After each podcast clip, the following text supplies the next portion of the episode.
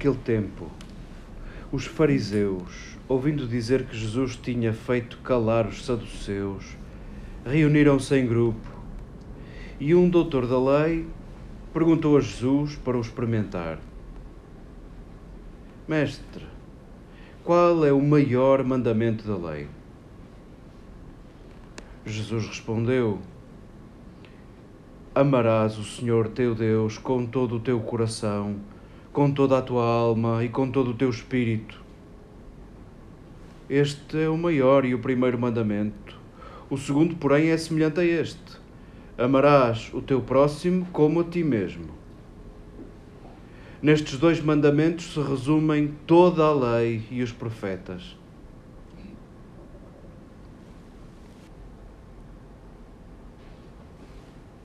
Queridas irmãs, queridas amigas, porque é que lemos este texto fora da altura da Páscoa? Estes são os últimos dias da vida de Jesus e nós insistimos em lê-los em agosto. Talvez porque aqueles últimos dias da vida de Jesus, aquela derradeira Páscoa, se quiséssemos a Páscoa de Jesus, é a nossa Páscoa. Há de ser inspiração da nossa Páscoa de todos os dias, mesmo a dizer do nosso caminho, da disponibilidade a não ficarmos na mesma, da nossa conversão. E nós estamos de facto nos átrios do templo, na única subida de Jesus a Jerusalém, no Evangelho de Mateus, como nos sinóticos. Jesus está no templo e aqui já se perfilam os que estão com Jesus e os que estão contra Jesus, e agora já tem mais consequências. Agora, os que se opuserem a Jesus vão reunir-se e vão conseguir dar-lhe a morte, sem julgamento justo. Para nós, este texto é-nos servido também recordando isso. Aqui, querido leitor, distingue-se quem é que acompanha Jesus e quem é que não acompanha Jesus. Não é para falarmos disto hoje, mas a verdade é que ainda não nos entendemos onde é que Jesus aprendeu a lei. O romantismo do século XIX põe Jesus a ajudar São José na carpintaria, porque nós não sabemos e o mais fácil é fantasiarmos a verdade é que ele, para saber a lei tão bem, não a aprendeu na carpintaria. E havia poucas oportunidades para aprender a lei. A escola do templo e outra escola, porventura dos Essénios, e pelas reações da entrada de Jesus no templo e pelo tipo de perguntas que fazem a Jesus e pela estranheza com que olham para Jesus, fica claríssimo que Jesus não aprendeu a lei no templo. Jesus é desconhecido no templo, ninguém sabe quem ele é.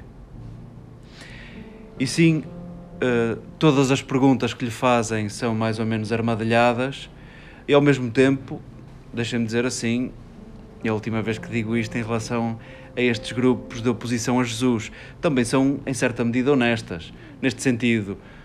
Não fazemos pálida ideia quem tu sejas, deixa lá dar-te uma oportunidade para que tu proves se és uma fraude ou se te safas, ou se és verdadeiramente um rabi, um mestre. O povo já dizia que ele tinha fama de profeta.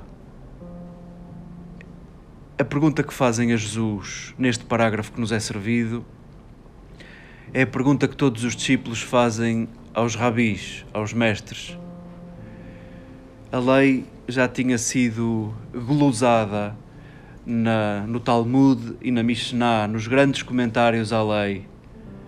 E a esses dois comentários ainda se lhe acrescentam uma outra frase de algum rabi mais proeminente ao longo da história, ainda se consegue encaixar frases no meio dos grandes comentários à lei do Talmud e da Mishnah.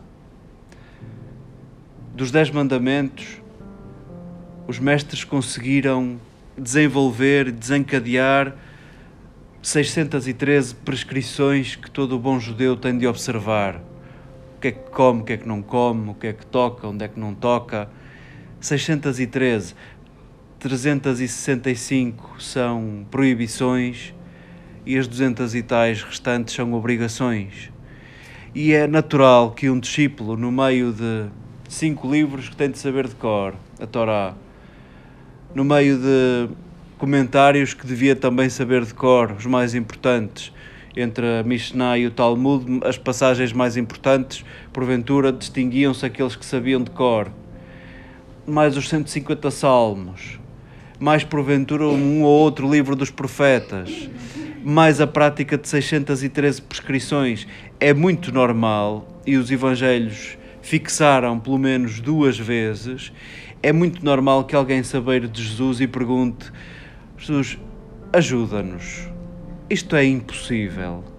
Diz-nos o que é mais importante. Diz-nos o que é que nós podemos deixar para trás. Há pelo menos dois exercícios de síntese que pedem a Jesus.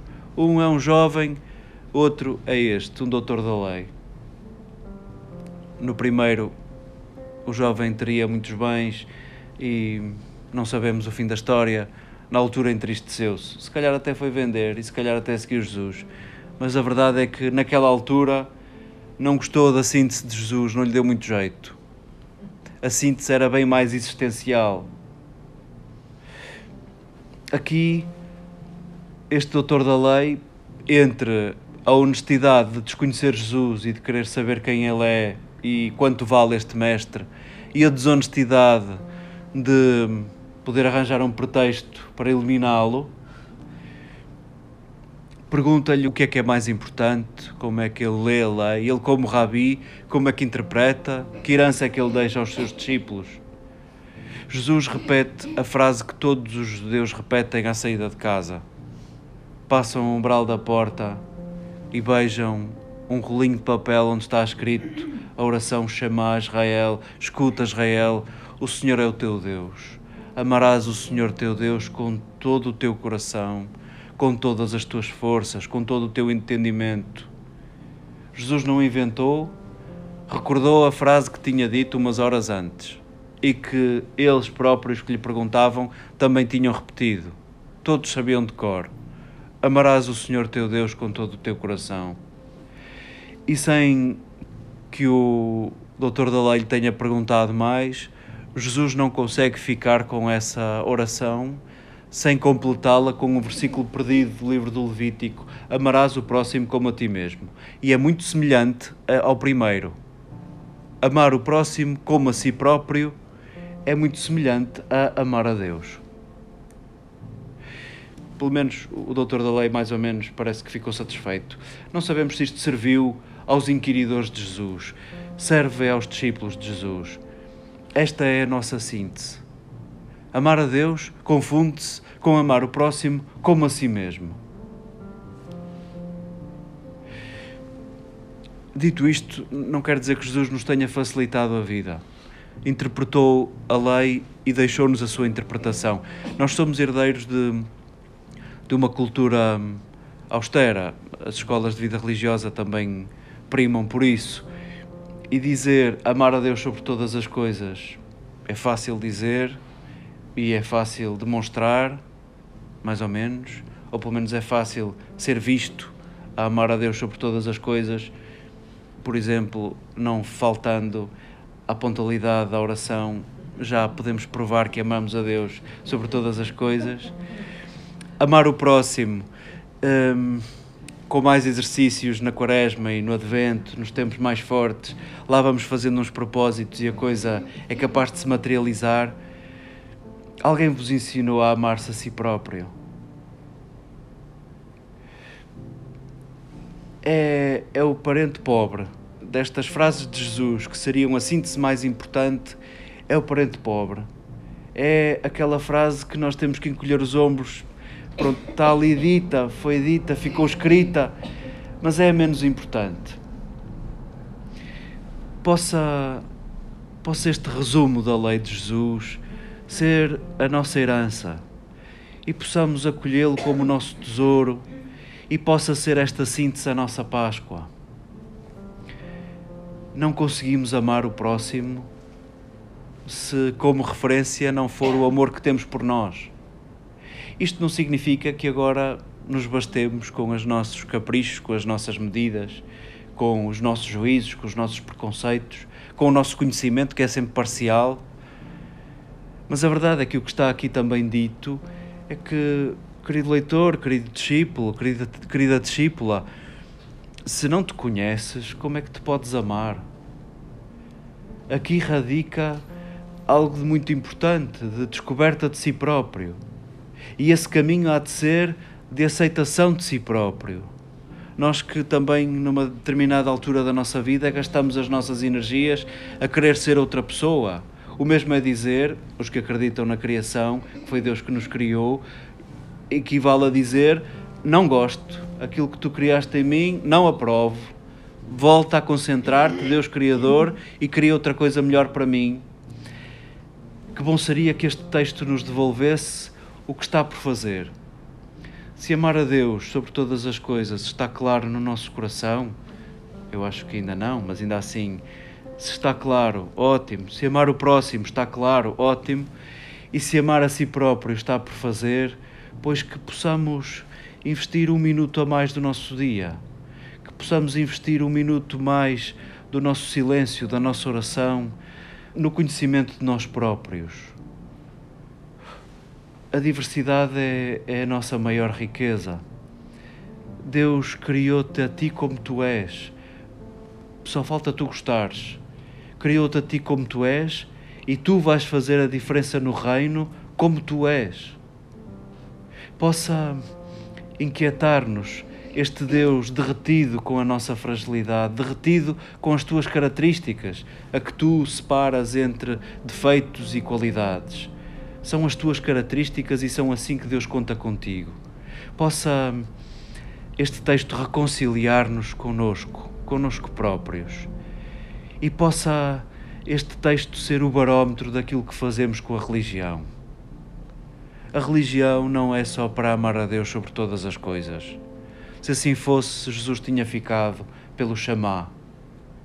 Jesus deixa-nos como barómetro. A partir de hoje, se usares a religião para dividires, se usares a religião para te safares, se usares a religião para dizeres que vales mais que outros, estás no grupo dos que se opõem a mim. Estás no grupo daqueles que me querem eliminar possa a religião ser ferramenta de autoconhecimento e de conhecimento do próximo, possa a religião ser instrumento de proximidade, possa a religião ser o que os opositores de Jesus não faziam, possa ser o contrário.